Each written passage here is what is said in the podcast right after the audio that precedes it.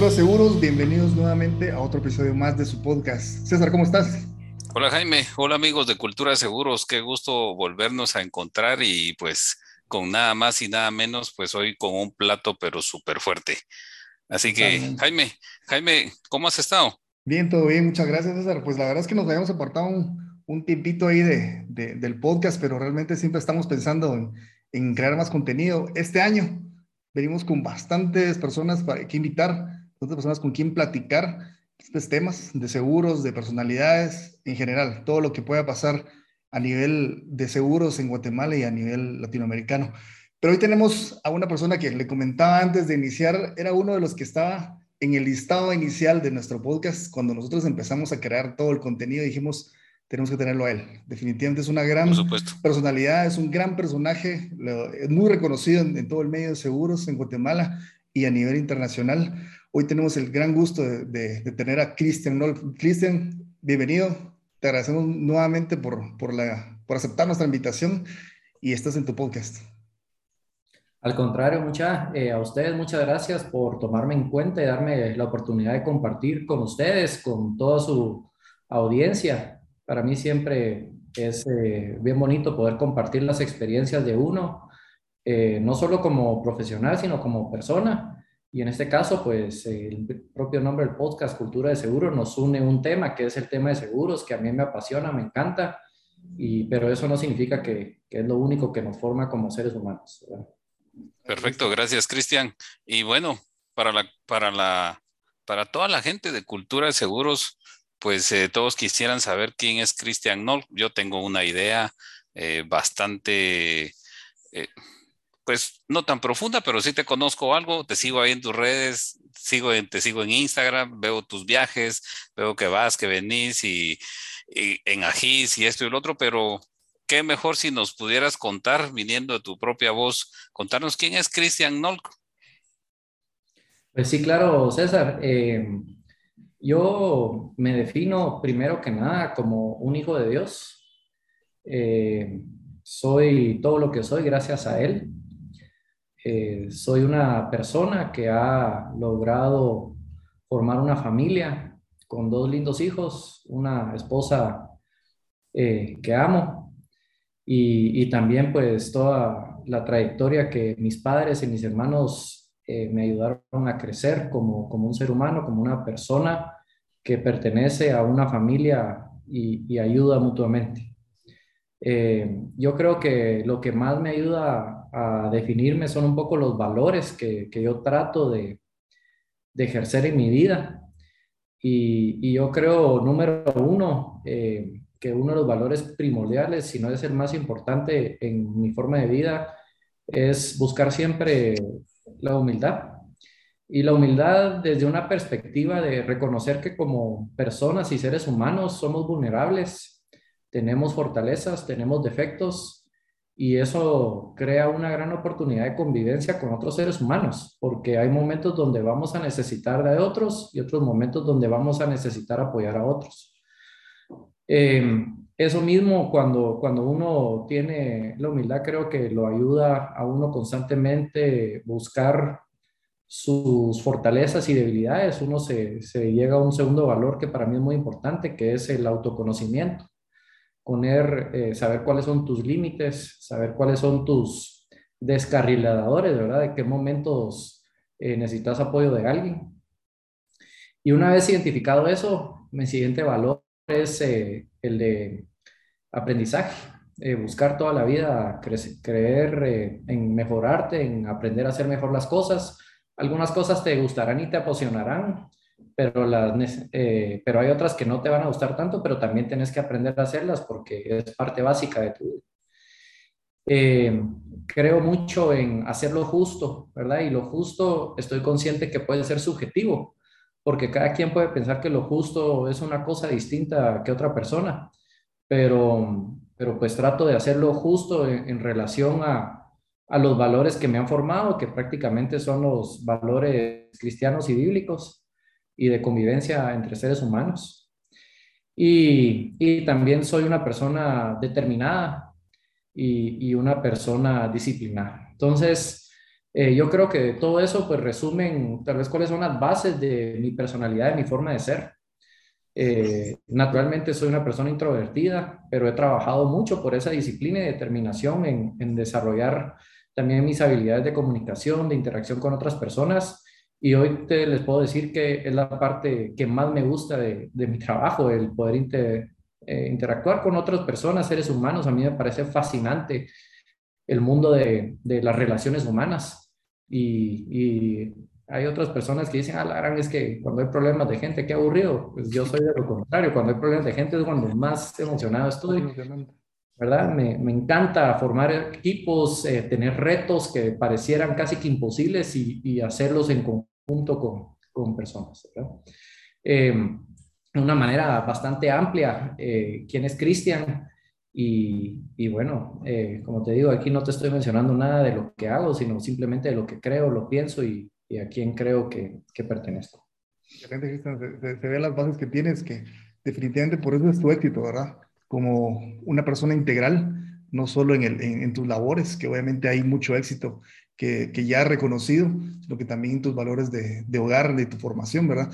Y hablando un poco también de tu formación, también académica, hemos tenido muchos casos aquí en, el podcast que no necesariamente han iniciado, seguros, estudiaron seguros, sabían que querían estudiar seguros y querían trabajar en seguros. ¿Cómo es tu caso? ¿Empezaste trabajando y estudiando en seguros o, o, fue otro mundo totalmente aparte y después descubriste seguros? ¿Cómo fue tu caso, Cristian? Bueno, eh, creo que tengo un caso bien particular. Yo soy cuarta generación de mi familia que trabajamos en seguros. Y yo, por, por esa razón de que ya sabía que muchos de mis familiares habían trabajado en seguros, yo decía, yo sé que en algún momento en mi vida voy a parar trabajando en seguros. Pero no era mi anhelo, no era mi objetivo. Eh, pero sabía que en algún momento se me iba a cruzar algo, ¿verdad? Entonces, eh, mi vida laboral eh, pues tengo una parte informal que, que yo empecé con, con, una disciplina de trabajo desde más o menos los 14, 15 años, donde en épocas de colegio pues buscaba un oficio y tratar qué hacer y, y empezaba desde ser un fotocopiador, ¿verdad? donde me paraba a la par de una fotocopiadora y me pedían fotocopias, eh, entregar invitaciones en, en, ferias ahí en, en, el Parque de la Industria. Eh, durante unas vacaciones trabajé eso. Eh, y más, eh, de hecho, ya mi primer trabajo en una empresa fue en Seguros GIT como vacacionista. Yo vine en el año 98, yo estaba en cuarto curso y, y le pregunté a, aquí que, que, que, era el subgerente general en aquella época, que es mi tío, y le dije, mira, ¿alguna oportunidad de ir a trabajar algo ahí? Entonces, eh, estábamos en aquel momento, o estaba Seguros GIT cambiando al sistema Accel 6i, al 6i, ¿verdad? Uh -huh. y, y, entonces vine a, a digitar. A, a, agarrar los expedientes de pólizas colectivas y, y, a digitar manualmente todas las pólizas para pasarlas a, a, ese sistema, porque no se podía hacer una transferencia de datos en aquel, en aquel entonces. Y, y ahí trabajé tres meses, sí, y realmente fue una muy bonita experiencia eh, y, y, me gustó la empresa. Pero bueno, yo seguí adelante, eh, terminé el colegio, empecé a estudiar la universidad y, y, durante la universidad también trabajé con mi abuelito eh, en el edificio de Rotseguros, o sea, siempre había algo ahí que me llamaba seguros, pues el edificio de Rotseguros ya no era un corredor de seguros como tal en ese momento, pero era un edificio de oficinas y entonces yo lo ayudaba a administrar las rentas y la cobranza de las rentas. Eh, me ayudaba mucho mi abuelo en adaptarme al horario porque mi horario en la del Valle es un, un, horario un poco distinto los primeros años. Entonces ahí trabajaba. Y luego ya busqué un trabajo más formal que fue en Bancafé. Eh, eso fue ya en cuarto año de la universidad. estudié, eh, trabajé en Bancafé en el área de riesgo de crediticio. Y un año después, eh, pues por azar del destino, se me volvió a unir a Seguros GIT hace 17 años y desde entonces, pues he estado en Seguros GIT eh, trabajando. Entonces, eh, aparte he tenido mis emprendimientos, puse un café con un par de amigos en la universidad eh, que se llamaba Red de Relax, Eat, Drink. Y, y pedimos permiso a la, a la, Universidad del Valle que nos dejara poner y nos funcionó bastante bien. Y, y, más adelante puse otro negocio que, que es Restaurantes Don Carnitas, que me imagino que, que lo han probado, son de carnitas y chicharrones. Le empezamos con un par de, con un, con, con un, par de socios, uno de ellos el mismo socio con el que hice el café, eh, pero en pandemia eh, les hice una propuesta de, de, compra y ya me quedé yo con, con ese restaurante junto con mi esposa. Entonces, ese es un poco lo que les puedo contar de, de mi vida laboral. He tenido oportunidad de, de ser director en algunas empresas y, y, poder apoyar en otros segmentos, ¿verdad? Pero mi vida laboral a eso, a eso se ha ido.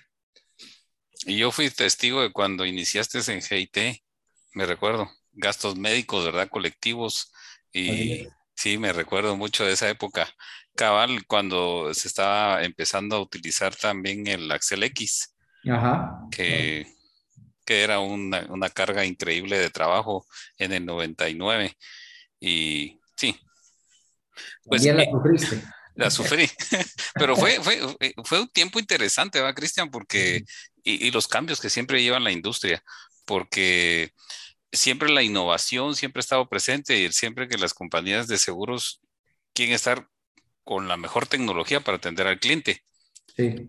¿verdad? Entonces, en todos esos cambios, eh, viene gente, va gente y, y, y en tu caso, eh, entiendo yo mucho la raíz de que cuarta generación enfocado a que sabías de que un momento dado te iba a tocar eh, estar en seguros. ¿Y cómo, cómo ataste o cómo relacionaste el tomar la decisión de estudiar una carrera? Tal vez pensaste que nunca te iba a, tocar los seguros, pero sí, y de repente sí. ¿cómo relacionaste una cosa con la otra? ¿O cómo te ha ayudado esa preparación al día de hoy a, estar al frente de una compañía de seguros líder en Guatemala? Primero tal vez les voy a contar cómo es la historia de las cuatro generaciones, porque como lo mencioné, no, no les conté. Eh, Seguros GIT se formó en 1947. Este año estamos cumpliendo 75 años. Somos en estos momentos la, la aseguradora de, más antigua. Más antigua. Ah, pues eh, mi bisabuelo, mi bisabuelo se llamaba Ernesto Rodríguez López. Él estu estudió eh, en la Escuela Politécnica, fue militar y pues fue parte del grupo de militares que acompañaba a Jorge Ubico. Cuando cae Jorge Ubico, pues él pues, prácticamente pierde, pierde todo, se tiene que esconder. Y ya, ya más avanzado en edad, ya más grande, eh, él conocía a los fundadores de GIT, a Mario Granada y Andrino y Ernesto Thompson Pinto, y les contar, ellos le contaron que tenían este proyecto de, de formar una aseguradora. Entonces lo invitaron para ver si quería ser vendedor de seguros. Entonces eh, él a sus cuarenta y pico de años, pues empezar de la nada y dijo, bueno, me apunto. Entonces él, él era el agente número 5, ese era su carnet, el 005. Y, y, aquí en mi oficina no, no traje, pero ahí tengo el libro de 1947 donde él apuntaba a mano las, las pólizas que iba vendiendo. Eh, entonces ahí tengo el listado yo de 1947 a, a, a, mano, bien, cómo llevaba el control de los cobros y todo, bien bonito. Entonces, eh, pues en aquel entonces eran agentes dependientes eh, que ganaban por comisión, pero eran como asalariados. Y así trabajó durante más o menos 30 años y, y, se jubiló. Entonces, cuando se jubiló, pues eh, le pagan su indemnización y le pagaron una parte en, en cash y otra parte en acciones de, de, la compañía. Entonces, en ese momento mi compañía tuvo una muy pequeña participación en, en GIT eh, y creó un vínculo de, mi bisabuelo con los Granay y entonces lo invitaron eventualmente a formar parte de la junta directiva del banco eh, con el dinero de la indemnización, entonces mi bisabuelo formó un corredor de seguros que se llamaba Rod Seguros. Entonces formó Rod Seguros eh, y ahí se fue a trabajar mi abuelo y, eventualmente mis tíos y muchas otras personas del gremio que hoy en día conocemos como Luis Emilio Medina, Arturo Stein, Ernesto Luis Brodman, eh, Manuel Morales. Todos ellos se formaron ahí en Seguros. Entonces, eh, cuando ya mi abuelo, mi bisabuelo dejó trabajar, pues mi abuelo nunca le llamó tanto la atención el, el sector seguros, pero eh, como también los, los Granay Townsend de la generación de mi abuelo lo conocían, también cuando mi bisabuelo se retiró de la junta directiva del banco, lo invitaron a él a, participar. Entonces, eh, mi abuelo se quedó participando en, las juntas directivas de, de GIT. Eh, eventualmente, mis dos tíos, Ernesto, que es el hijo mayor de mi abuelo, y Quique, que es el hijo menor, eh, Quique decide dejar de, trabajar en Seguros y forma, se va a poner un, restaurante que se llamaba Del Toros, no sé si se recuerdan, que está en la zona 10, donde está Plaza Tiffany ahora. Ahí, entonces puso él eso. Eh, pero Mario Granay Fernández, que es el presidente actual, en ese momento estaba buscando una persona para ir formando eventualmente que, que, que se pudiera convertir en gerente. Entonces él se fijó en Quique para, para traerlo a seguros. Entonces le fue a hacer un planteamiento y luego de un par de años estar en el mundo restaurantero, que es bastante sacrificado, pues Quique acepta venirse a GIT, viene como gerente de vida. Y, y entonces ya luego pasó a su gerente general y eventualmente a gerente general. Y, a raíz de que él empieza a trabajar en la aseguradora, pues ahí había, podía haber cierto conflicto de interés con el corretaje, entonces se decide vender los seguros y lo compra Tecniseguros. Y entonces, y ahí es donde, de, donde Seguros pues se, se diluye y Quique queda aquí en GIT. Entonces ahí son las cuatro generaciones, mi bisabuelo, mi abuelo, que participó ya solo a nivel de junta directiva, y Quique, que ha, que ha trabajado pues ya eh, más de 25 años en el grupo y, ahora estoy yo, ¿verdad? Entonces, esas son las cuatro generaciones. Entonces, les quería contar esa, esa como anécdota porque eventualmente como que la sangre y el apellido jalan un poco, ¿verdad? sí. Era inevitable que estuvieras ahí, Cristian. Por eso decía yo, eventualmente voy a parar en, seguros y aunque no era mi objetivo. De hecho, César, regresando a tu pregunta, eh, yo, yo empecé estudiando en la universidad, eh, quería estudiar dos ingenierías eh, conjuntas, que era ingeniería industrial y ingeniería mecánica, porque yo tal vez lo que visualizaba era más enfocarme a la parte industrial. Em, en el proceso de, de, ir, eh, digamos, siempre fui adelantando cursos porque yo quería sacar las dos ingenierías en el menor tiempo posible. Entonces fui adelantando cursos y, y cuando llegué al cuarto año de ingeniería industrial, empecé a ver temas ya más administrativos, finanzas y economía. Y me encantó, me encantó ese tema, me encantó ese rollo. Y ahí dije, pues chicas, ¿qué voy a estudiar? ¿Por qué voy a seguir el, lado de mecánica y el lado de plantas? Eh, si me gusta más este tema eh, financiero y económico, que en una planta industrial no lo voy a ver. Entonces, eh, estuve averiguando un poco en la universidad y como había adelantado varios cursos, Ahí en la del Valle había una, una maestría en conjunto con Texas AM que se llamaba Economía Aplicada y Administración de Negocios. Entonces yo hablé con mi decano y le pregunté, mire, como he adelantado, ¿es factible que me meta a estudiar en el último año de la licenciatura en conjunto con el primer año de la maestría? Em, gracias a Dios siempre me, me fue relativamente bien en las clases, entonces me dieron permiso. Entonces, terminé la ingeniería industrial y ya estaba estudiando mi maestría en economía aplicada y administración de negocios. Y en esa maestría aprendí muchísimos conceptos que, hoy en día pues aplico. Y uno de, los principales eh, que aprendí en una clase que se llama productividad eh, fue el concepto del balance scorecard. Y ese concepto realmente me ayudó muchísimo a desarrollar eh, mi trabajo y a desarrollar mi formación. El Balance Scorecard pues habla de, que hay una base, hay cuatro perspectivas, la de, aprendizaje y desarrollo que tiene que ver con las personas, la de los procesos, la de los clientes y la parte financiera.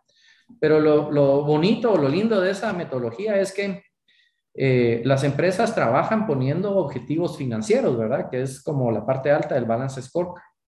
Pero para lograr esos objetivos financieros nosotros tenemos que satisfacer ciertas necesidades de los clientes, que es la segunda perspectiva. Y para poder eh, satisfacer eso, a esos clientes tenemos que tener procesos que estén diseñados para poder satisfacer esas necesidades y por consiguiente tenemos que tener personas con las capacidades y conocimientos para desarrollar y ejecutar esos procesos adecuadamente. Entonces me encantó ese, ese proceso porque las metas se van poniendo de lo financiero, clientes, procesos y gente, pero realmente se construyen de la gente hacia arriba. Sí. Entonces, durante mi proceso laboral aquí en GIT y, y entonces fui aplicando eso. Y yo me metí a una segunda maestría, que era una maestría en marketing. Entonces, la, la ingeniería industrial me había dado la base de procesos. La, la, maestría en economía aplicada, pues me había dado una visión integral, pero con un énfasis en la parte económica. Eh, entonces me metí a estudiar la parte de marketing para poder conocer un poco lo de las expectativas de clientes. Y esa fue una maestría que saqué eh, con una universidad colombiana que se llama EAFIT. Y yo siempre trabajaba y estudiaba, ¿verdad? Trabajaba y estudiaba. Y aquí ustedes van a ver ese valor que yo les decía, aprendizaje, porque van a ver que he estudiado un montón. Eh, entonces saqué esta maestría en marketing eh, y también me ha gustado mucho combinar con, diferentes, eh, con universidades internacionales porque le dan una perspectiva de otros puntos de vista regionales. Y como yo siempre he querido seguir trabajando y estudiando, nunca fui de la decisión de parar mi vida laboral para irme a otro lado, sino que he, tratado de buscar esas alternativas. Eh, luego, más adelante, eso fue, esa, habré estudiado como 2000, 2007 y 2008.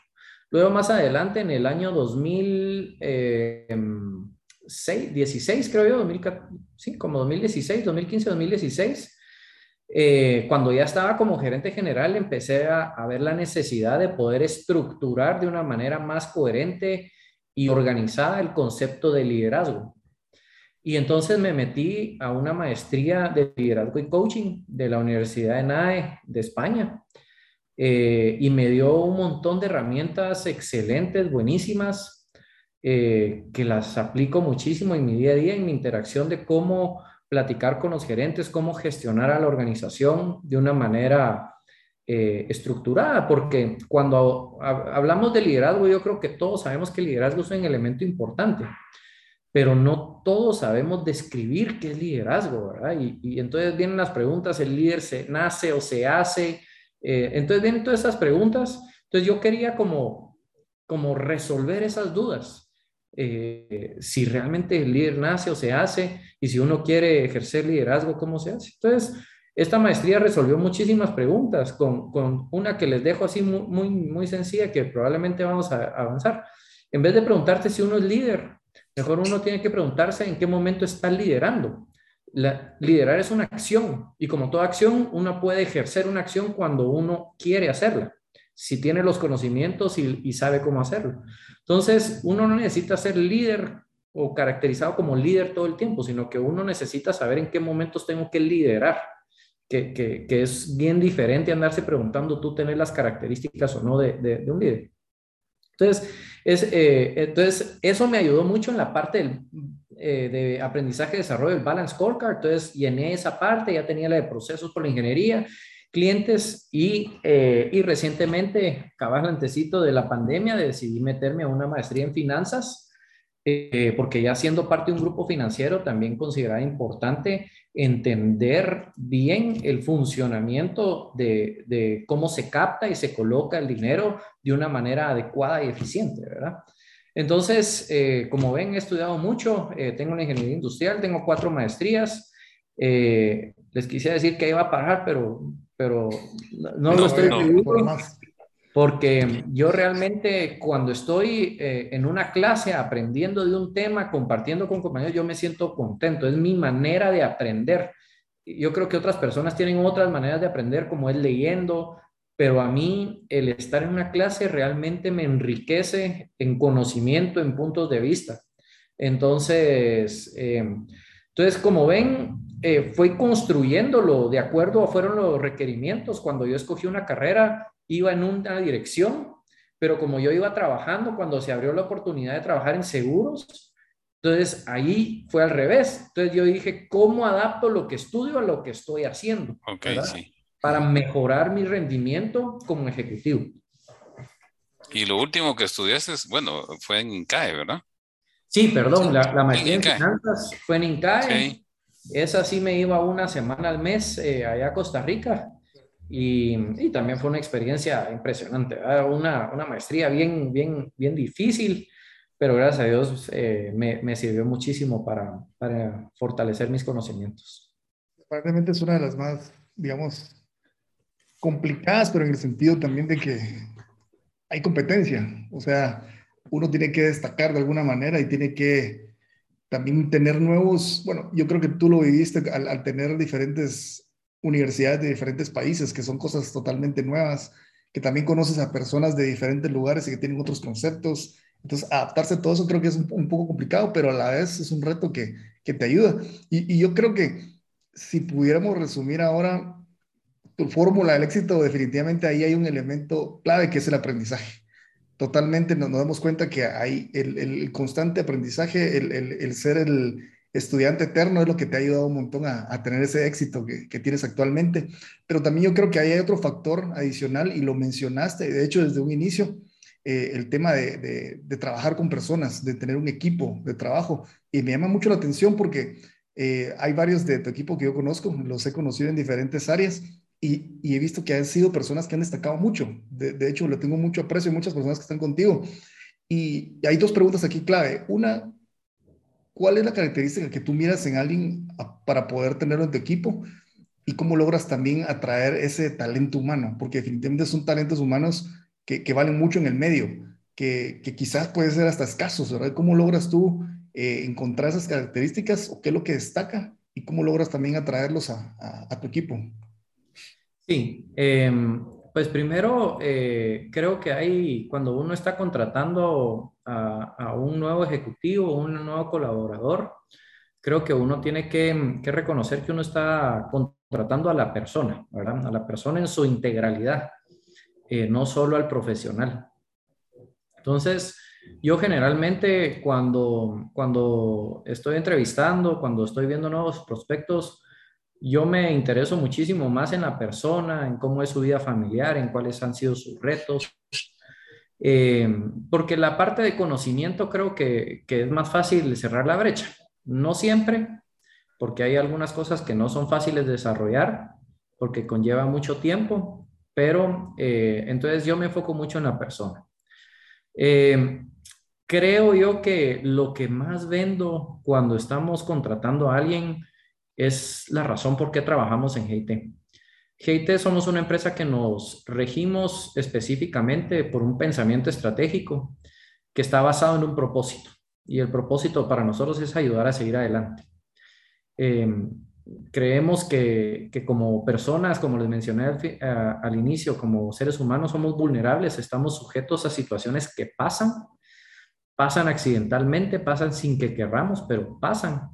Y en esos momentos donde estamos sujetos a una enfermedad, un accidente, que todo lo, mucho de lo que mueve nuestra industria, en esos momentos necesitamos ayuda de alguien, alguien que te pueda venir a resolver esa crisis de una manera efectiva, de una manera donde no, donde tu vida o donde tu, simplemente tu día no se arruine eh, porque tuviste algo inesperado.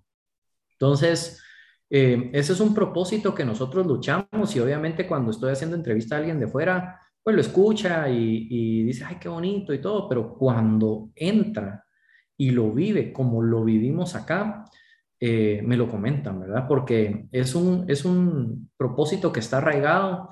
Eh, nosotros ya no vendemos pólizas, nosotros vendemos soluciones de cómo te voy a ayudar en ese momento crítico a, que, a que se solvente lo más rápido posible, lo mejor, posible y que tú puedas continuar con tu día, con tu vida de la mejor manera, ¿verdad? Obviamente todo esto sujeto a, un, a, un, contexto de un producto financiero que tiene coberturas, pero, pero digamos, va más allá de solo dar la cobertura financiera. Todo lo hacemos en base a la logística y al apoyo como personas que tenemos que dar en ese momento, ¿verdad? Nuestros ajustadores tienen que pensar en ese momento cómo se siente la persona, cómo lo pueden resguardar entonces, esa filosofía la tenemos eh, muy bien enraizada alrededor. Y otro elemento de nuestro pensamiento estratégico que es importantísimo es, nuestra visión o nuestra meta en sueño. Y nosotros lo ponemos que ser la aseguradora donde todos quieren estar y crecer. Y, eso va más allá de, querer trabajar acá, sino es una visión 360 de todos los stakeholders. Es que, que la gente quiera venir a trabajar acá y quiera continuar creciendo y creciendo acá, porque somos una empresa que te ayuda a crecer no solo profesionalmente, sino como ser humano también. Eh, que los accionistas que invierten en nosotros estén orgullosos porque les damos rendimiento, le damos retorno y quieran seguir invirtiendo en nosotros, que nos den confianza, que los clientes quieran estar con nosotros. Tal vez no todos van a poder estar con nosotros porque hay muy, buena, muy buenos competidores alrededor, pero, pero buscar ese anhelo. Es una visión inalcanzable, nadie la puede alcanzar, pero es algo que todos los días nos mueve para hacer una mejor organización. Y para hacer una mejor organización, todos tenemos que ser mejores personas y mejores profesionales. Entonces, eh, la búsqueda de la superación creo yo que es eh, uno de los elementos que yo busco en las personas. Alguien que siempre quiera hacer mejor las cosas. Eh, pero es un balance importante porque que tenés que querer hacer mejor las cosas, pero sin llegar a la obsesión del perfeccionismo, porque lo perfecto es enemigo de lo práctico. Entonces es la búsqueda constante de querer mejorarlo, tener la paciencia de saber que lo podés mejorar y, poder medir y, todo el tiempo poder eh, ir creciendo en ese aspecto. Eh, veo mucho las personalidades y las personalidades van a poder congeniar con las otras personalidades que hay en el, en el grupo, porque mm, yo, yo siempre considero que un grupo bien alineado es muchísimo más exitoso que un grupo de estrellas que, cada quien cree que puede hacer las cosas. Entonces, eh, e, ese es mi trabajo todos los días, es estar trabajando con el equipo, que todos estemos alineados, que todos tengan pues eh, eh, visión y perspectiva de qué es lo que a la otra persona le está afectando, porque yo creo que la mayor, la mayor cantidad de problemas son temas de perspectiva, ¿verdad? Porque tenemos una visión así y no a veces no la ampliamos a ver lo que le está afectando al otro. Y eso ayuda a congeniar. Eh, entonces, eh, yo busco realmente personas eh, que busquen ese sentido de superación constante, que, sean, que, que estén abiertas al cambio y que, y que busquen siempre cómo sumar a un grupo de personas, de cómo, cómo ser mejores todos juntos, ¿verdad? Eso es lo, lo que yo busco. No, no me gustan mucho los, los one-man shows. Esos, esos siento yo que pueden ser muy exitosos, pero, pero a mí en el contexto de la compañía que trabajamos no, no, no, me gusta tanto eso, ¿verdad? Excelente. Gracias, gracias Cristian. Y a, mí me gustaría en lo personal conocer cómo es un día, un día de Cristian Nolk, porque, por ejemplo, te he visto que de repente estás un día en Londres y de repente a las dos semanas te miro en Perú, por ejemplo, muy recientemente. Entonces, la pregunta del millón es, ¿cómo le haces? Porque tenés tu vida familiar, estás eh, al frente de una gran compañía, pero también tenés esas situaciones en las que no sé si son desafíos o qué serán, pero ¿cómo será un día de Christian Nolk para tener una idea? Claro.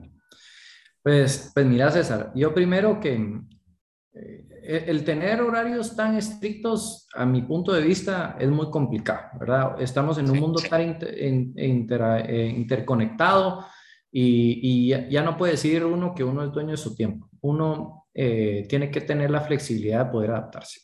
Ahora, lo que uno sí creo que debe tener siempre son cuáles son sus prioridades y, y en base a esas prioridades eh, ponerle como el nombre de los momentos sagrados, que le digo yo. Entonces, ¿a qué le querés dedicar un momento sagrado? Y tal vez no es en un día o en, una semana, pero sí en tu vida.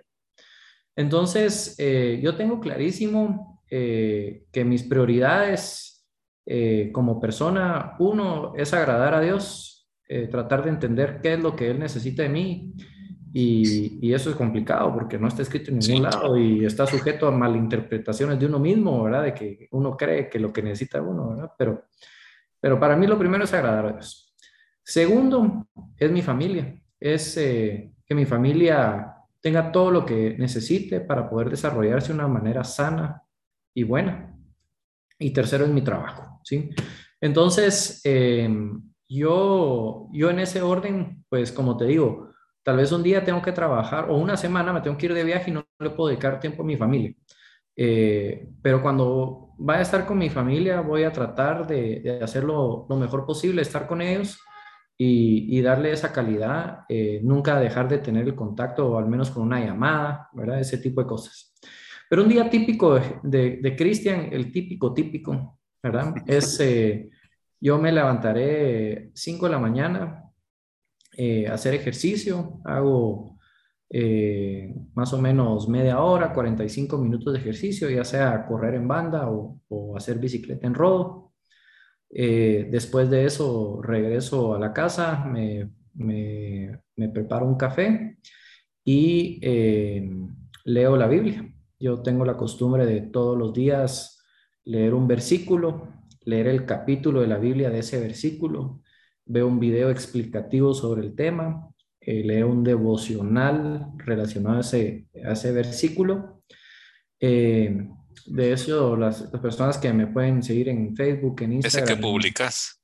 Es el que publico todos los días porque también es mi manera de, de cumplir esa parte de como, no es de evangelización, pero es de compartir la palabra de Dios que, a mí me ha costado mucho, digamos, hacerlo en persona o, yo respeto mucho las creencias de cada quien. Entonces, la forma en que, a mí se me ocurrió eh, fue hacerlo por esa, esa vía y, mucha gente me, me, responde y, me comparte y me, me habla que qué bonitos los versículos. Entonces, siempre publico un versículo y una oración relacionada a ese versículo. Eh, Después de, terminar esa parte, eh, resuelvo problemas de ajedrez.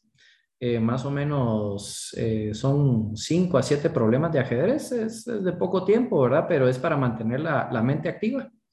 Luego ya prácticamente desayuno, me arreglo, vengo a trabajar. muchos días almuerzo en mi propio escritorio, otros días almuerzo con, con clientes o con intermediarios. termino de trabajar tipo 5 me regreso a la casa y voy a, cenar generalmente con, mis hijos y con mi esposa.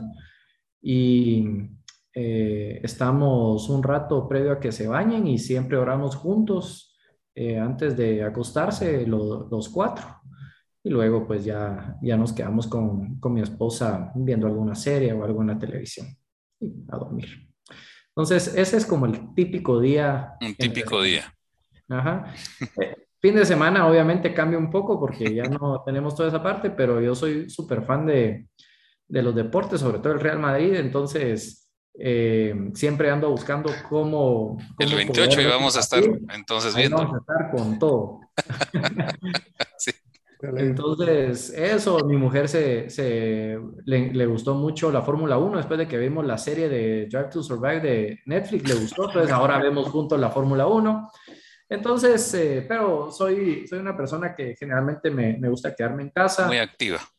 Me, me, encanta invitar a gente a la casa y hacerle churrascos y atenderlos. Soy como, me gusta ser anfitrión, ¿verdad? De, de, que la gente se sienta bien atendida y bien servida en mi casa, me, me encanta, ¿verdad? Pero eso más o menos, es. Excelente, es, es interesante porque, bueno, obviamente teniendo la carga también uno uno, tiene esa, esa, percepción, ¿verdad? Tiene una carga de, de, una compañía, eh, la familia, el constante, como bien decía César, de, estar viajando, estar estudiando. Uno diría, trabaja de 6 a 8 de la noche y se sale de ahí y llega a su casa solo a dormir.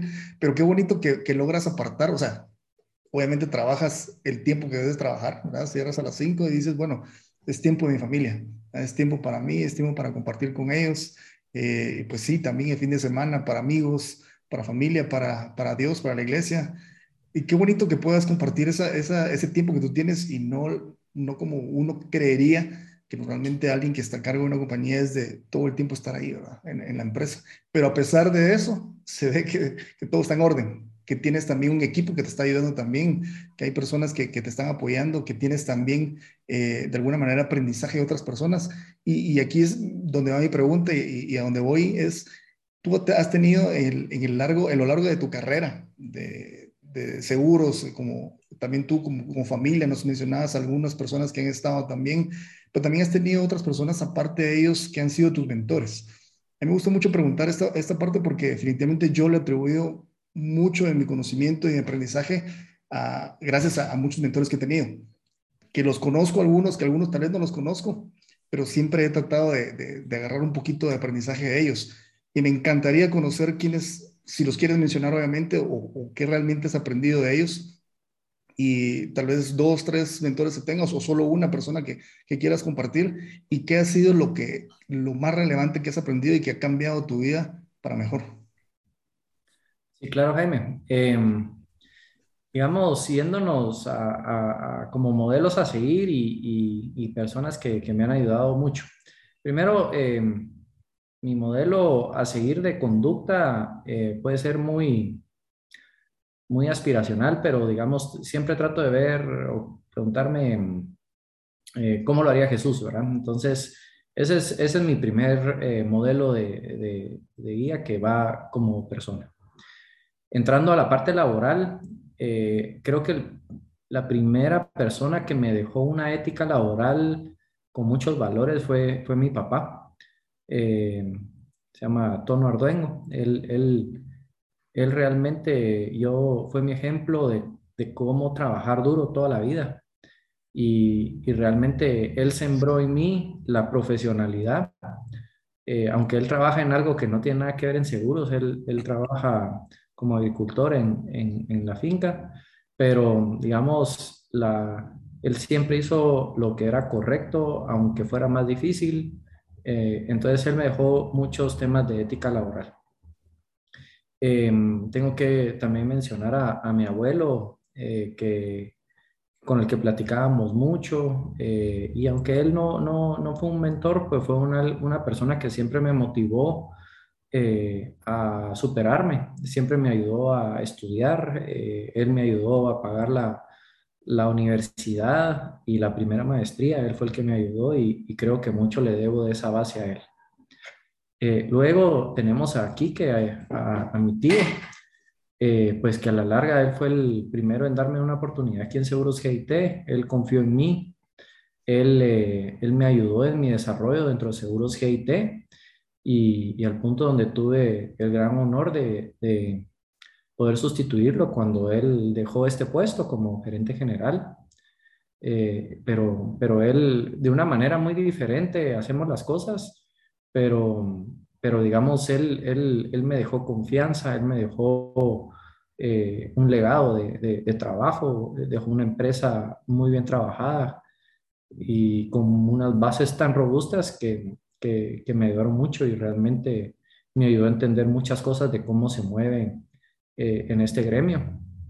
Hoy tengo la dicha de que vuelve a ser mi jefe porque regresó al grupo como el, el grupo financiero.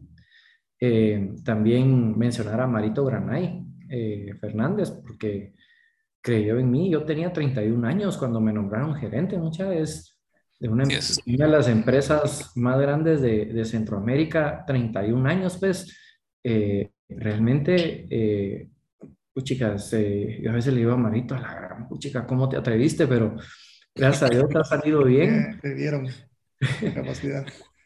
pero, pero bueno, pero Marito también eh, creo que le debo mucho, ¿verdad? Y, y, otras personas más en la vida, por ejemplo, Elmer me, me enseñó mucho de la técnica de seguros, él, él me dio una oportunidad de cambiarme de la parte de personas a la parte de daños. Eh, entonces yo creo que hay muchísimas personas que, que yo les debo en este camino eh, y que me han ayudado muchísimo, ¿verdad? Entonces yo espero también poderle haber ayudado a ellos porque yo creo que, que son relaciones mutuas, ¿verdad? Simbióticas, donde nos ayudamos mutuamente a esas cosas, pero eh, esas son las personas que yo te, te pudiera mencionar a lo largo de, de mi carrera. Qué, qué, increíble y qué montón, qué lista de gente que creo que no se termina y yo te diría, Gustavo Calle, por ahí también no, no fue un tu buen mentor.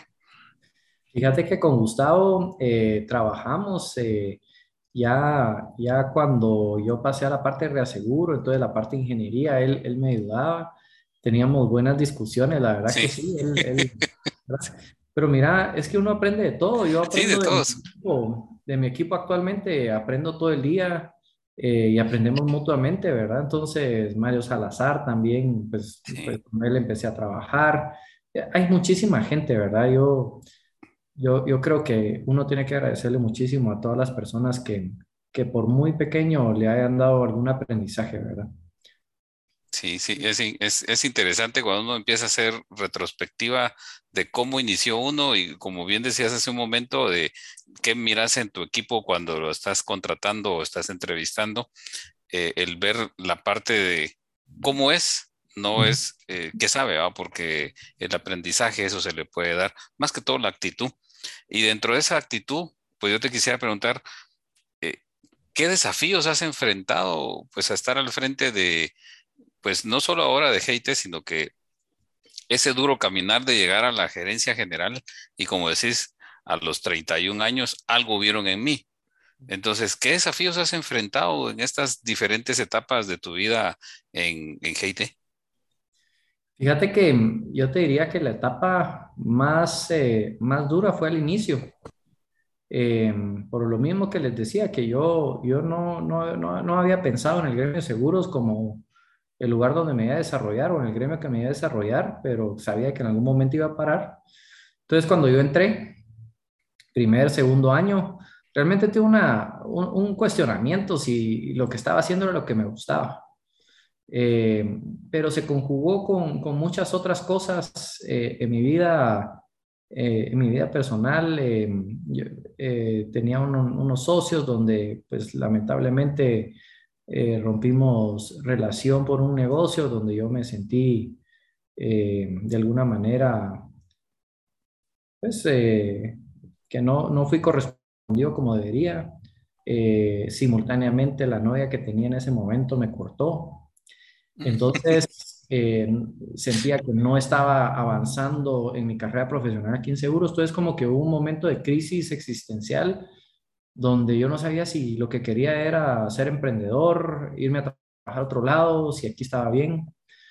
Em, pero en ese momento lo que me sacó adelante fueron dos cosas, eh, la lectura y, y la música. Em, leí un montón de libros, leí el libro de Dios en busca, eh, perdón, El hombre en busca del sentido, eh, de Víctor Frankl, que creo que es uno de los libros más impresionantes y, todos deberían de leerlo porque el concepto de que uno, uno tiene la libertad de reaccionar ante cualquier cosa de la mejor manera posible es básico. Eh, leí La Maestría del Amor, leí eh, los, hábitos de, las, los siete hábitos de la gente altamente efectiva de Kobe.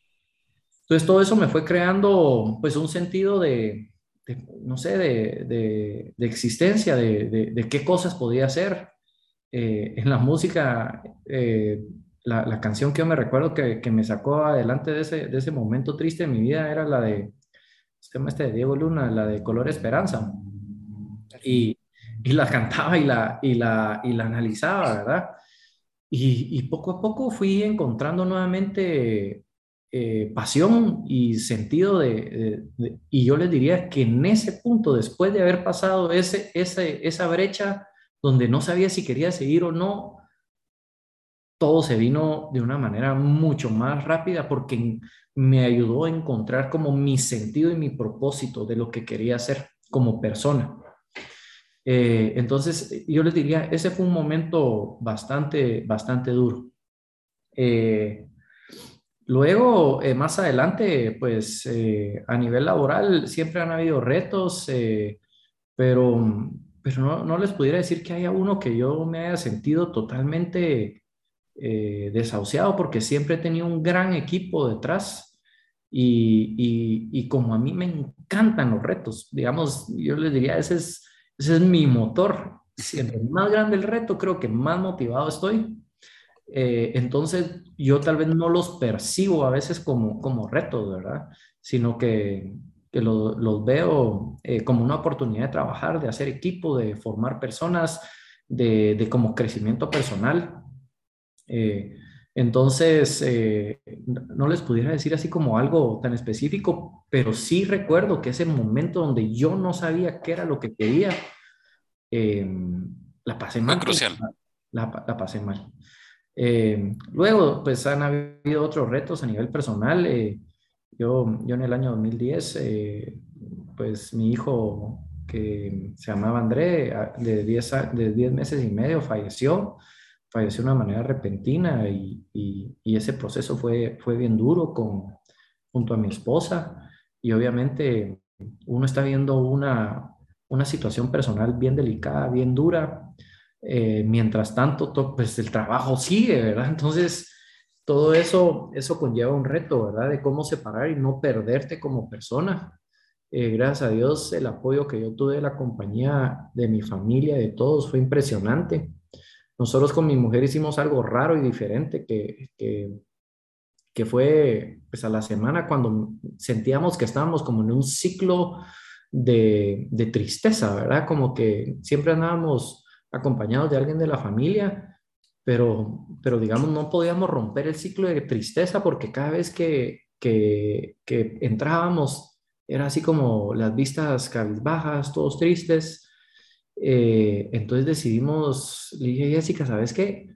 Vámonos de viaje tú y yo. Eh, vámonos tú y yo solo, sin plan, sin nada, solo a llorar, solo a pasar el pésame.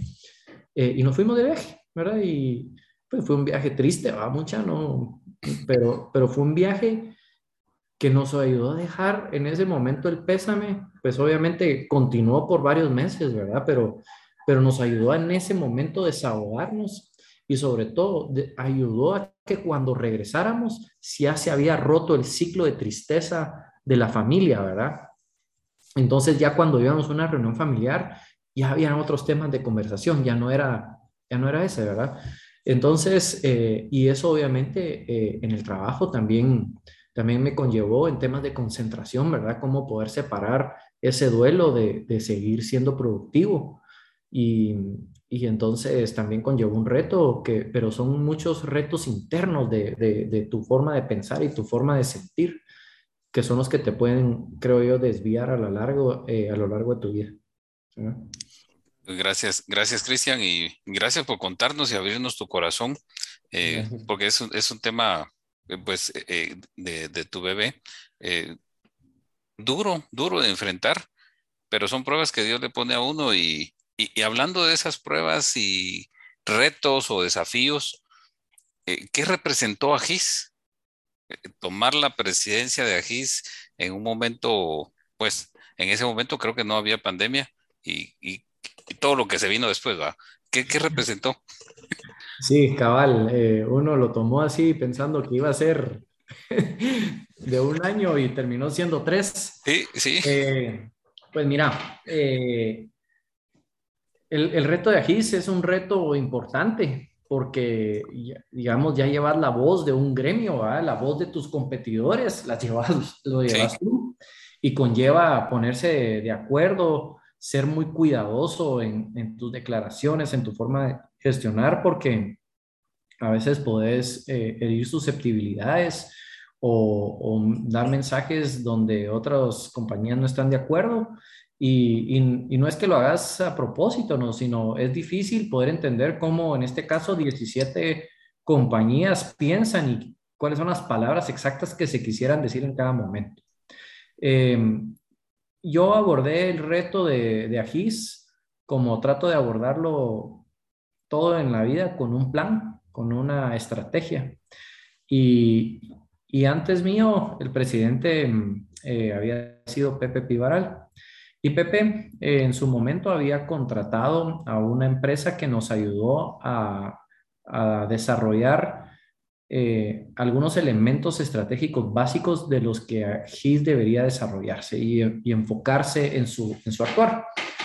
Entonces yo prácticamente lo que hice fue agarrar ese plan estratégico y trabajar en base a los cuatro pilares que, teníamos. Eh, vamos a ver si me recuerdo bien de, de todos. Eh, uno era eh, promover la cultura de seguros, ¿verdad? Y, eso iba un poco en temas de, desarrollo de seguros obligatorios, em, comunicación sobre qué significa ser seguros. Eh, a ese era ser los referentes de, lo, de los opiniones técnicos, ¿verdad? Porque muchas veces en prensa mirábamos que se sacaba la opinión de expertos en seguros que no éramos los de AGIS y decíamos, bueno, ¿cómo puede ser que los expertos de la prensa no seamos nosotros y nosotros somos los más expertos de, de, seguros en Guatemala? Entonces era posicionar a, a GIS como la experta.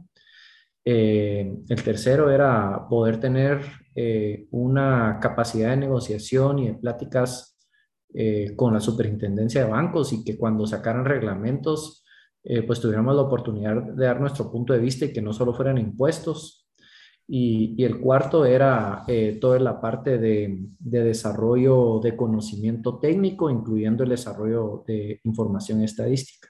Entonces, prácticamente sobre esos cuatro pilares fui trabajando. Eh, le metí mucho al tema del seguro obligatorio, obligatorio. de clientes, que pues que se ha tratado de avanzar, pero son temas que ya, ya son políticos, ya no solo son, son técnicos. Eh, se desarrolló eh, una serie de pláticas o conferencias de prensa bastante frecuentes donde estábamos dando a conocer los resultados, las opiniones que nos fue posicionando como los líderes de opinión de prensa. Eh, tuvimos desayunos mensuales con el superintendente y su equipo para poder tener esa interacción de cuáles eran los temas que se están desarrollando. Pudimos, o todavía estamos eh, ya en la, la, parte final, pero logramos desarrollar en conjunto, ya no solo como, como reactivo, sino en conjunto, un nuevo manual contable que, que se va a implementar, el reglamento de gobierno corporativo, el reglamento de, integral de riesgos y otros tipos de reglamentos. Y derivado, y, y, por último, en la parte de conocimiento, eh, se fortalecieron mucho los comités, eh, donde pues ahora en cada, en cada junta directiva se da un informe de los avances de cada comité. Se desarrollaron plataformas eh, de eh, data estadística que están basadas en BI y que hoy en día ya nos sirven a las aseguradoras para poder tener mejores análisis. Y todo eso también se basó en formar un equipo. Eh, de entrada, mi primera, mi primera acción lamentablemente tuvo que ser despedir al, al director ejecutivo que, que, estaba en ese momento y, y, formar un nuevo proceso de búsqueda de un director ejecutivo.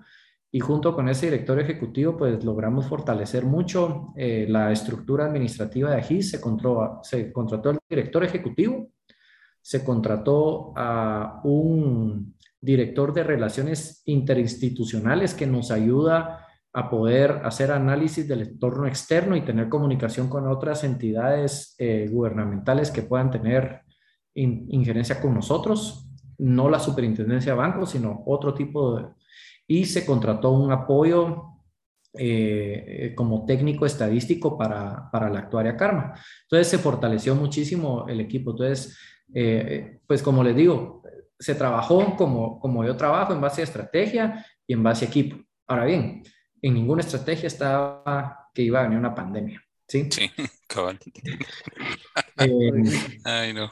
Entonces, esos son los, los giros de volante que, que le llaman en estrategia. En estrategia vienen los, los buca factors, ¿verdad?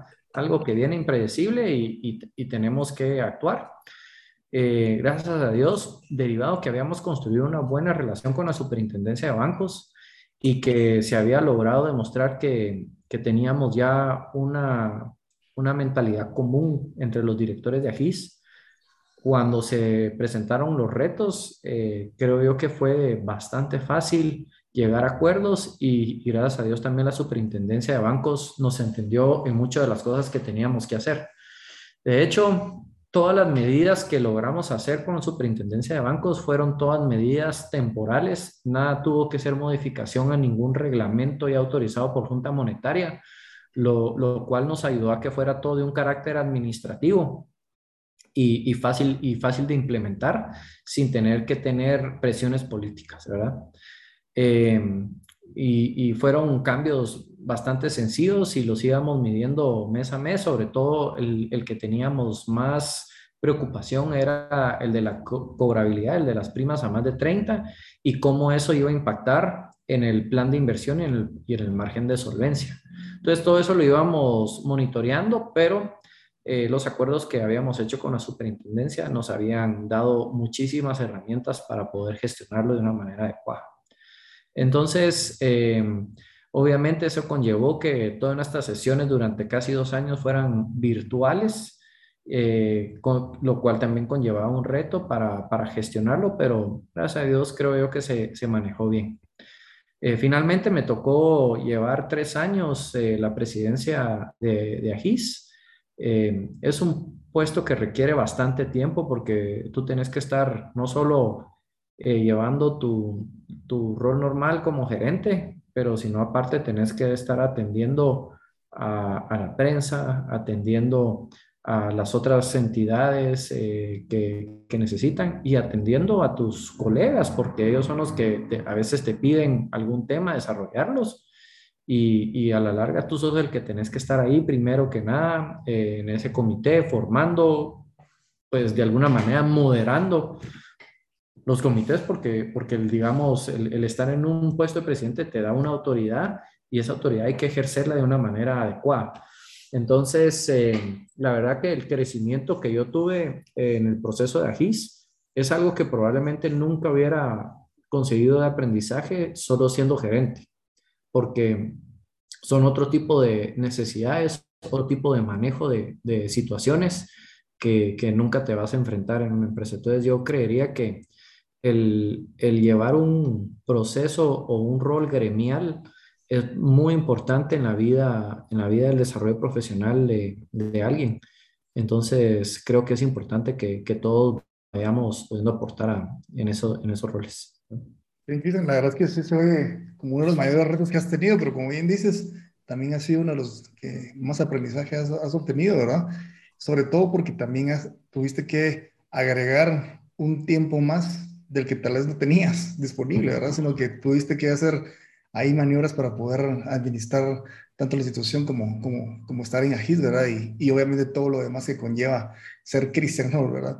Y algo que, que mencionaste que, que, que, fue también parte de, los pilares de AGIS y que me llamó mucha atención, obviamente también porque es el nombre de nuestro podcast, la, la cultura de seguros.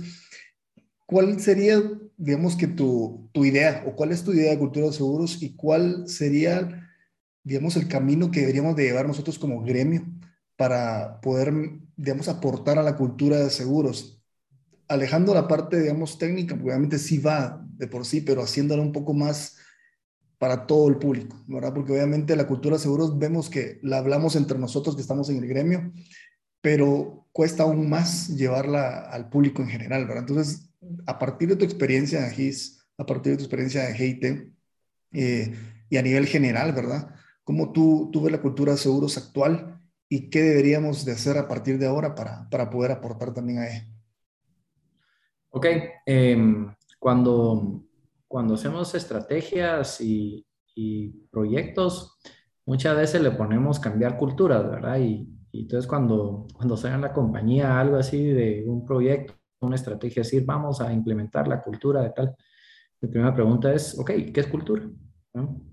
Y tienes que saber qué es cultura si la quieres cambiar. ¿Qué es cultura? Entonces, pues yo a la larga defino la cultura como la serie de, de acciones que, que, hacemos como, como grupo de personas, ¿verdad? Entonces, eh, obviamente aquí en Guatemala, eh, hablando ya de una cultura de seguros y entendiendo sobre qué hacen las personas con respecto a la compra de seguros, vemos que, que esto había una, una actividad baja, ¿verdad? Digamos, tenemos una baja participación en el PIB, tenemos una baja penetración en, en personas. Eh, y yo creo que ahí hay unos elementos que como gremio podemos hacer, pero de lo que yo he estudiado hay otros elementos externos que son macroeconómicos que también influyen muchísimo. Los dos, los dos variables que a mi criterio son más importantes en el desarrollo de esto son externas una es la urbanización. Eh, entre más urbanizado un país, la facilidad de adquisición de productos y servicios se vuelve muchísimo más fácil y eficiente. Nosotros, Guatemala es uno de los países menos urbanizados del mundo. Creo que nuestra tasa de urbanización es alrededor del 50-55 y, creo que mundialmente el promedio es como 70 y Latinoamérica también está más o menos casi en el 70, ¿verdad? Entonces, E, eso es, eso es importante porque nosotros tenemos el reto como guatemaltecos de llegarle un producto de seguros al que vive en el kilómetro 184 de la carrera, eh, de la carretera entre Nahualá y el pueblo que querrás, ¿verdad? Entonces, e, es difícil comunicar que existe un producto de seguros, es difícil comunicar cómo funciona y qué sirve, es difícil tener la infraestructura para que lo pueda comprar, ¿verdad? Entonces, entonces, creo yo que, primero tenemos que reconocer que, tenemos un hándicap como nación en ese aspecto. El otro indicador que, yo he visto que tiene una correlación altísima con la penetración de seguro es el PIB per cápita, ¿verdad? Conforme eh, el PIB per cápita va aumentando en una nación, las personas empiezan a llenar sus necesidades básicas según la, la pirámide de Maslow y entonces ya empiezan a preocuparse por el futuro, ¿verdad? Pero, pero cuando una, una población, una sociedad todavía anda viendo qué voy a comer hoy, es, es, muy difícil preocuparse por qué voy a comer mañana, porque si ni siquiera sé qué voy a comer hoy, ¿qué, qué me voy a preocupar de mañana? Ya mañana voy a ver, ¿verdad? Entonces, y nosotros somos un producto que, que tiene que ver mucho con la prevención, ¿verdad? Es eh, qué va a pasar a futuro y cómo puedo proteger, eh, protegerme a futuro. Entonces, esas dos variables eh, son, son importantísimas, ¿verdad? Ahora bien, dentro de la capacidad que ya tenemos en el PIB per cápita que tenemos con la urbanización que tenemos, creo yo que, que sí tenemos muchísimas posibilidades de, eh, de, de, ir buscando los seguros que son de rápido acceso y fácil acceso. Creo que Banca Seguros ha sido un canal fundamental que han hecho que, que, el crecimiento y la dinamización del gremio se ha acelerado. Se ve un antes y un después del tema de banca seguros, porque eh, aunque la persona no esté buscando un seguro per se, eh, cuando busca un crédito a veces conlleva un seguro.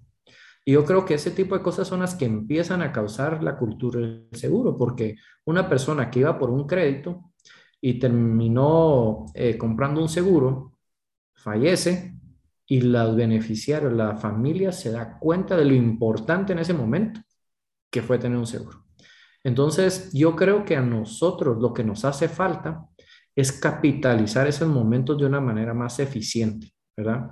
Es eh, porque, pues quiera o no, como gremio estamos pagando casi 4 mil millones de quetzales al año en siniestros. Entonces, ahí tenemos un gran potencial de donde la gente está viendo que estamos pagando. Si uno va a buscar a la superintendencia de bancos que lleva el control de quejas del sistema financiero, vemos que el 98% de las quejas que se plantean del gremio de seguros son resueltas como originalmente fue resuelto por la aseguradora. O sea, no somos un gremio que cambiamos las reglas, a pesar de que ese puede ser el Vox Populi, ¿verdad? Entonces, pero si nosotros vamos demostrando que, que, Seguros es un gremio cumplidor, un gremio que hace la diferencia en la vida de una persona, en la vida de una familia, eh, y poder capitalizar esos momentos de una manera eficiente, creo que vamos a poder ir irradiando un poco la, importancia para las familias de, de, estar protegidas, ¿verdad? Obviamente los seguros obligatorios ayudan mucho en acelerar eso, porque cuando tú tienes un seguro obligatorio de responsabilidad civil, automáticamente pasas a tener un universo que va a probar el hecho de tener una compensación por un seguro muchísimo más rápido que irlo, que irlo poco a poco. ¿verdad? Entonces, eh, pues en Agis hemos pensado mucho que, la parte de los seguros obligatorios, más que el negocio, porque realmente los negocios, eh, los seguros obligatorios tienden a no ser un buen negocio donde existen, sino que más son un catalizador de ayudar a la penetración del seguro en un país y a ayudar a demostrar que es un gremio que cumple y que trae un beneficio a la sociedad, a las familias y a las personas. ¿Crees entonces que también a la larga podría ser una buena estrategia la masificación de los seguros y también el hecho de de alguna manera tener el seguro obligatorio? ¿Crees que comercialmente podría apoyar a la, población a conocer? ¿O crees que digamos, el, hecho de, distribuir la, los seguros e informar a la vez, porque creería, tú hablabas un poco también del tema de, la comunicación, ¿verdad? Que obviamente llegar a, a, lugares donde no, no les puede llegar la información, ¿verdad? Que quizás muchos todavía no usan teléfono, no usan, o sea, tal vez solo radio y demás. ¿Crees que sea una buena estrategia también de comunicación que pueda AGIS de alguna manera apoyar o ya lo está haciendo? O, pues obviamente hablamos del, tema comercial, ¿verdad? Pero también del tema educativo, ¿verdad? ¿Crees que podría ser una buena estrategia y, crees que ya se está haciendo algo al respecto? Sí, creo que, que digamos, em, siempre hablamos del tema de educación eh, eh, en el tema de seguro. Lo, lo, que tenemos que reconocer es que cuando entramos a los temas comunicacionales, ya no estamos compitiendo contra otras aseguradoras, estamos compitiendo contra todos los gremios que quieren comunicar algo, ¿verdad? Entonces, la, estrategia tiene que ser muchísimo más eficiente, ¿verdad? Entonces, eh, yo, yo, creo que uno de los vectores eh, principales eh, son los agentes, porque los agentes pueden ayudarnos a, a, llevar a muchísimo más lados. Es una persona que se va especializando y que va logrando, logrando promover el concepto de un seguro.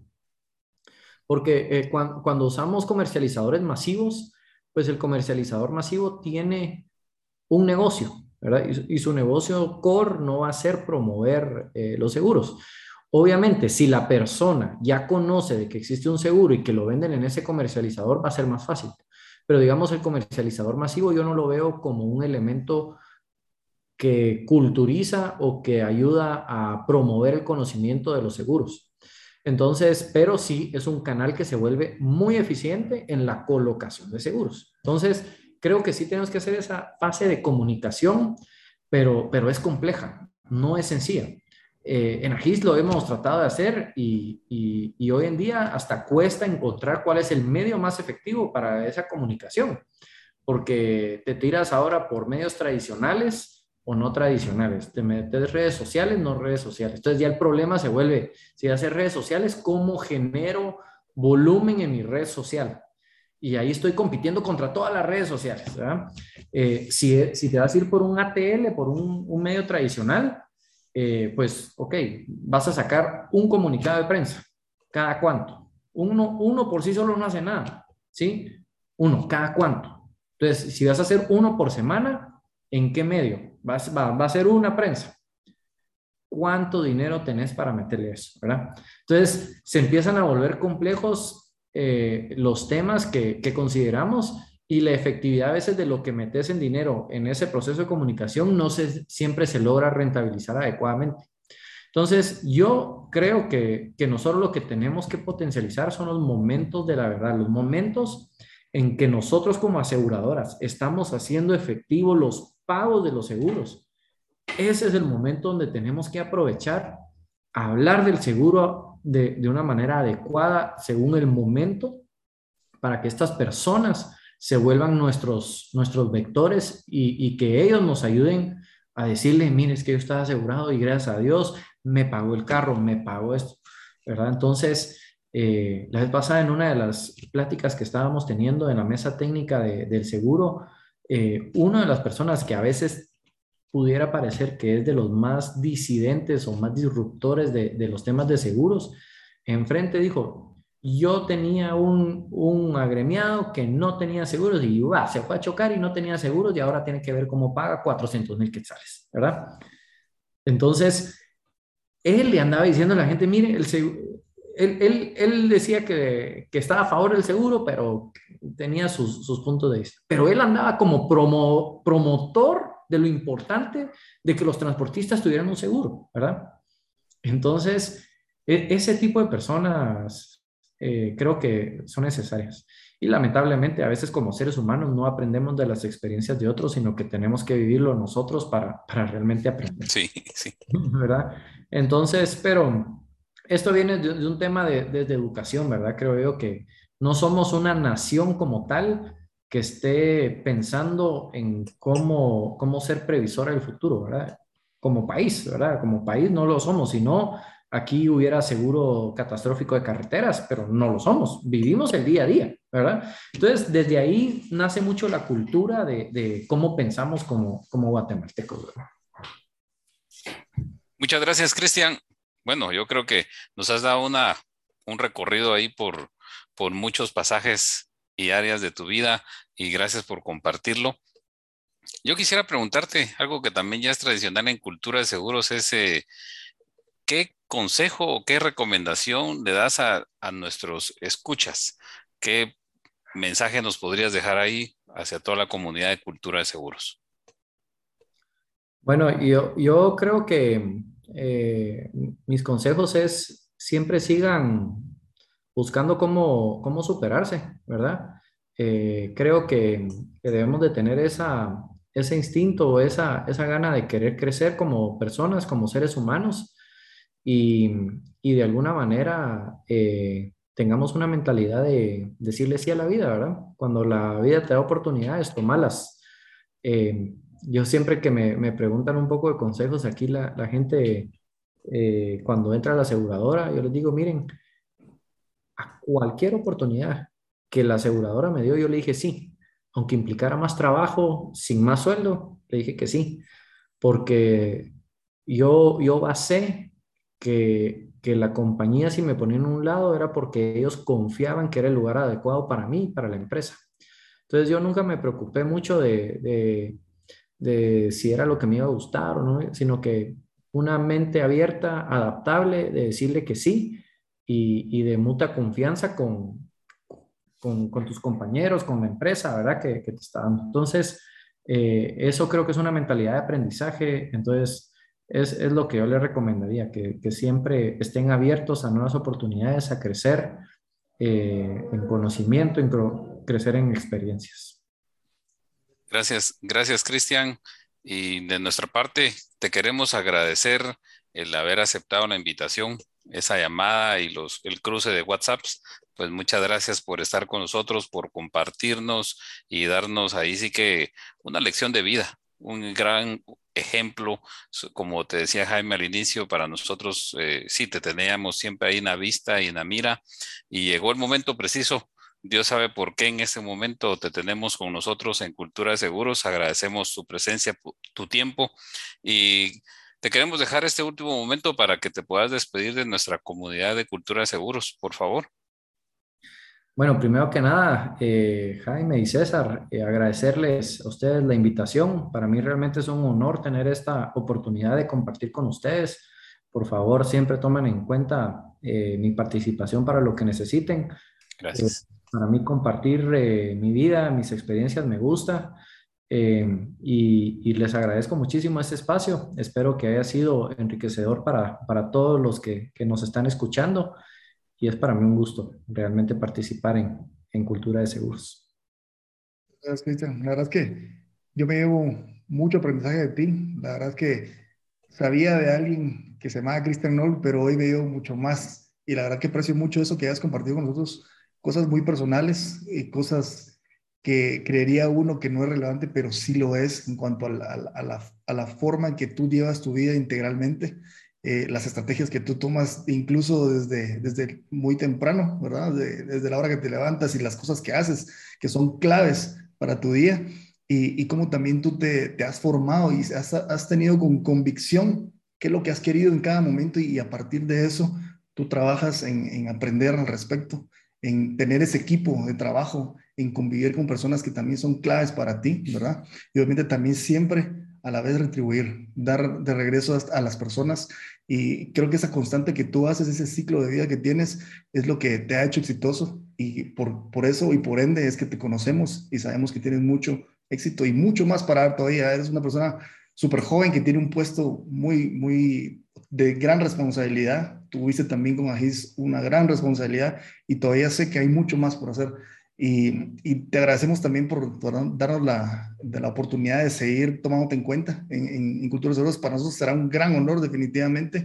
Hoy, pues, conocimos un poco más a ti. En algún momento te lo vamos a, a desarrollar un tema de seguros específicamente, un tema de, de, de, cultura, seguros en general o institucional, ¿verdad? Si nos da la, la oportunidad. Pero desde, desde ya te agradecemos todo ese conocimiento que tienes para nosotros y para la audiencia, porque así como yo aprendí, estoy seguro que la audiencia va a tenerlo para largo, para poder platicar al respecto y, decir, bueno, yo escuché a Cristian y, aprendí esto. Así que muchas gracias, Cristian, de parte mía y de la audiencia. Así que muchas gracias por, por hoy y nos vemos en una próxima. Chao. Muchas gracias. Bendiciones.